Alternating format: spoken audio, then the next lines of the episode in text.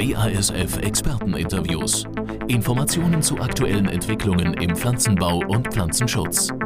Hallo, mein Name ist Pia Hoffmann. Bei uns geht es diesmal ums Thema Marktberichte. Agraringenieurin Brigitte Braun-Michels ist Herausgeberin des Marktmanagementdienstes Agromente. Frau Braun-Michels, was genau ist denn Agromente? Agromente ist seit Sommer letzten Jahres am Markt und hat einfach das Ziel, Marktinteressierte in kurzen Worten über wichtige Tendenzen am Getreide und auch am Ölsaatenmarkt zu informieren. Wir schauen uns die internationalen Märkte an und interpretieren, was ist denn, wenn in China ein Sack Reis platzt, hat das wirklich Auswirkungen auf die Märkte hier vor Ort. Jetzt ist Agrumente ja nicht nur für Erzeuger gedacht, sondern auch für Verarbeiter und Handel, also alle, die sich schnell informieren möchten. Warum ist denn Markttransparenz bei den Agrarrohstoffmärkten so wichtig? Also mittlerweile zeigt sich, dass die Marktschwankungen, sprich Volatilität an den Märkten sehr ausgeprägt worden sind. Das haben wir ja in den letzten zwei Jahren erfahren mit Preisschwankungen von 100 bis 300 Euro pro Tonne beim Getreide. Und das wird auch in Zukunft so bleiben. Für Erzeuger heißt das, wenn sie nicht in die Situation kommen wollen, dass sie am Tiefstpunkt ihr Gut vermarkten, sollen sie sich entsprechend informieren, um immer dann mit dem Verkaufen dabei zu sein, wenn der Preis eine Aufwärtsbewegung macht. Was passiert denn, wenn jetzt im nächsten Jahr die Gerstenintervention wegfällt? Fallen dann die Preise ins Bodenlose? Worst-Case-Szenario könnte so aussehen bei den Roggenpreisen, wo die Intervention ja schon nicht mehr existiert. Da hat die gute Versorgungssituation dazu geführt, dass die Erzeuger 70 bis 80 Euro pro Tonne erhalten haben.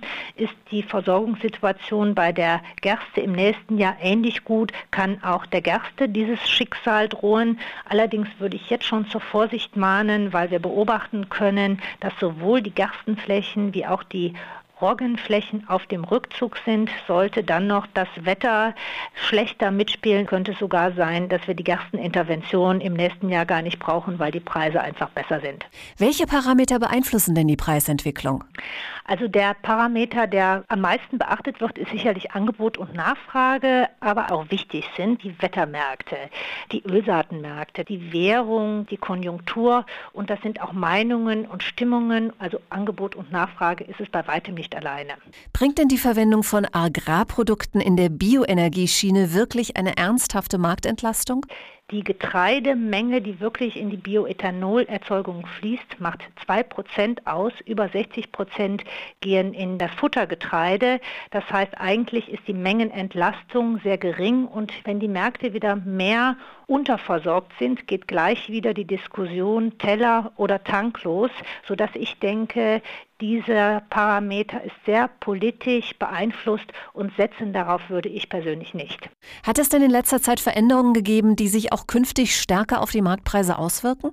Da ist sicherlich die Bioenergieschiene zu erwähnen, aber auch, dass die Währung einen immer stärkeren Einfluss hat und es kann durchaus in Zukunft der Fall sein, dass verstärkt an den internationalen Börsen in Rohstoffe investiert wird, weil man einfach der Währung weniger Sicherheit zutraut, sodass hier auch einfach eine Preissteigerung allein durch Investoren ausgelöst werden könnte. Welche Rolle spielen denn die Wettermärkte dabei und welche Auswirkungen hat das auf die Preisentwicklung?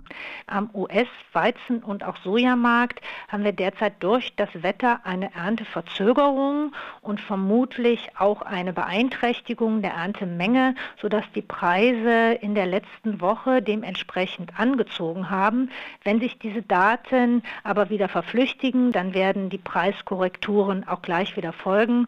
Das heißt, Wettermärkte wirken immer für bestimmte Momente, können sich aber auch schnell wieder verflüchtigen. Wie können Erzeuger ihr Vermarktungsrisiko denn eindämmen? Eigentlich sollte jeder Erzeuger immer dann mit dem Vermarkten anfangen, wenn eine Kostendeckung erreicht ist.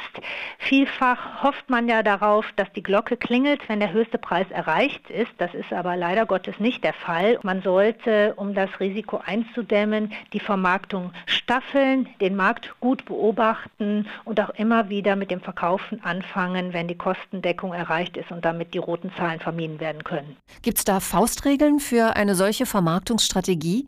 Ja, eine einfache Faustregel wäre, sich auf drei Zeitpunkte zu konzentrieren. Das Frühjahr, den Sommer und den Herbst. Parallel dazu muss man die Märkte einfach beobachten und sich überlegen, wann im Frühjahr macht es denn Sinn, mich von einem Teil zu trennen. Dabei spielt natürlich auch die Liquidität der Betriebe eine Rolle. Sich grundsätzlich auf drei Vermarktungszeiträume zu konzentrieren, macht sicherlich Sinn. Weitere Informationen zu diesem Thema finden Sie auf www.agrar.basf.de.